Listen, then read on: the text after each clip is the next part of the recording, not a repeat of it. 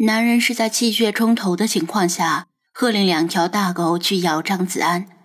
话一出口，他自己就后悔了，因为他知道这两条大狗有多么凶，万一真把人家咬出个好歹，他们夫妻俩只能上演亡命鸳鸯了。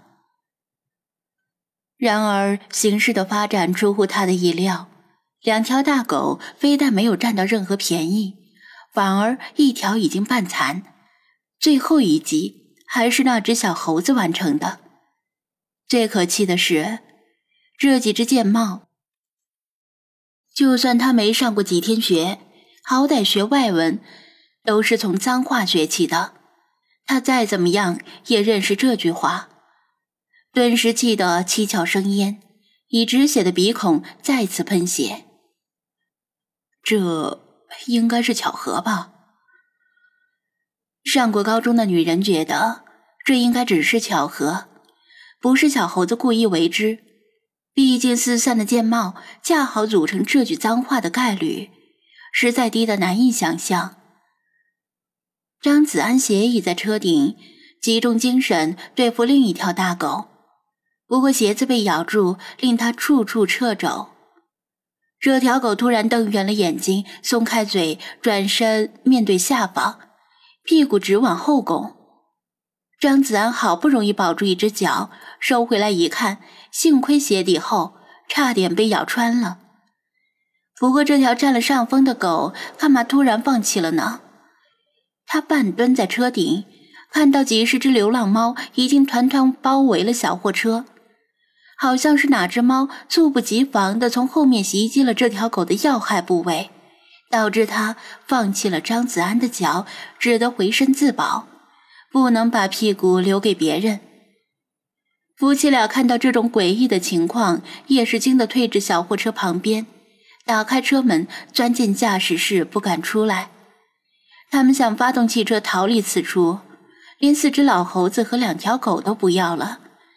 但是无论他怎么拧动钥匙，发动机就是打不着火，因为流浪猫已经悄悄地从车底钻进了引擎室，破坏掉一些关键部件，然后又悄悄全身而退。张子安看到小猴子手里残余的小半截玩具键盘，以及散落满地的键帽，还有那条鼻子连续两次遭到重创的狗。大概猜到了发生了什么事儿。那四只老猴子原本在旁边蠢蠢欲动，打算一有机会就抱住小猴子的胳膊和腿，防止他逃跑。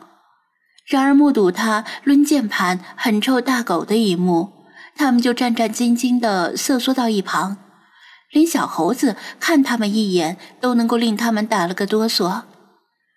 看来老实人之怒在哪里都是通用的。把老实人逼急了，老实人也不是吃素的。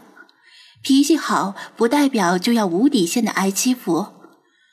就像那句话：“兔子急了还会瞪鹰。”小猴子被夫妻俩逮住的原因，是他之前想救四只老猴子，想解开他们的铁链子。尽管老猴子们后来各种欺负他、抢他的食物，还阻止他逃跑，但他。还是很同情他们，想救他们，因为他们的恶是夫妻俩日复一日的虐待中形成的。如果小孩子从小被父母虐待，长大后同样可能成为恶的一方。他接近四只老猴子，他们就匍匐在地，抱着脑袋吱吱乱叫，已经被他打狗的神威吓破了胆儿。以为要来报复他们，蓝猫又走过来，拍拍小猴子的肩膀，对他摇摇头，意思是这些猴子跪的久了，已经忘了怎么站起来。另一方面，剩下那条大狗同样被流浪猫的游击战折腾得够呛，眼看就要步另一条狗的后尘，但是出于对主人的忠诚，它始终没有逃跑。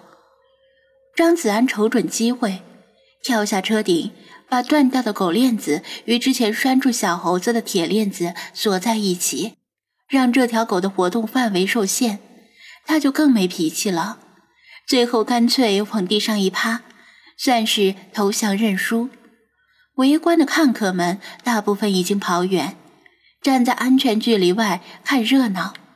那个摔倒在地的小胖墩儿比较倒霉，在混乱中被踩了好几脚，还好他皮糙肉厚，除了鼻青脸肿之外，没有被踩出什么大问题。此时从地上爬起来，哭着鼻子跑远了。闹出了这么大的动静，可能已经有人报警，此地不宜久留。张子安重新拎起混乱中被扔到一边的鸟笼，为了躲避众人的耳目，对小猴子递了个眼色，示意他稍稍跑远，在隐蔽地点汇合。蓝猫淡定地蹲坐在引擎盖上，当他拎着鸟笼走过时，抬起一只前爪与他击了掌，一切尽在不言中。像是在说红一和红四方面军胜利会师。张子安拎着鸟笼，冲着不远处等待的黑白小猫招招手，然后一人一猫钻进小巷。从墙头翻过来的小猴子正在那里等着他们。他冲小猴子伸出空着的那只手，他犹豫的回头望向空地，似是还舍不得就这样放弃老猴子们。不用担心，他们会有人照顾他们的。”他说道。吱吱，小猴子点头，拉住张子安的手，接力攀援到他的肩头，像树袋熊一样坠在他的后背。蓝猫指挥流浪猫们打扫战场，把一切猫能够吃的食物全都带走。夫妻俩躲在驾驶室里。直到流浪猫们簇拥着蓝猫离开，他们两个才小心翼翼地打开车门。看着满地的狼藉，他们捶胸顿足，又气又恨。他们不反思自己的行为，反而咒骂张子安多管闲事。气不过，还踢了一脚那条被拴住的大狗泄愤。几辆车身上标注着林业局的车辆陆续驶到现场。由于小货车损坏而无法驾车逃离的夫妻俩被逮了个正着。四只老猴子作为证物，人赃俱获，容不得他们抵赖狡辩，连人带猴带狗全部被逮捕押走。等待他们的将是法律的审判。四只老猴子大概能苦尽甘来，重获自由，但是他们的性格已然成型。恐怕很难改变。天色渐暗，张子安尽量抄僻静的小路返回宠物店，多花了额外的时间，因为让别人看到他带着一只猴子不太好，可能会引来麻烦。宠物店一楼亮着灯，还没有打烊，也可能是因为他还没有到家，所以特意给他留着门。推门而入的时候。他听到父母在纳闷的絮絮叨叨，真是奇怪了，这两只猫是怎么回事？怎么赶也赶不走？是谁家的猫呀？一只金色猫和一只茶色老猫神态自若的分别趴在猫爬架上和角落里，像是把这里当成了自己的家。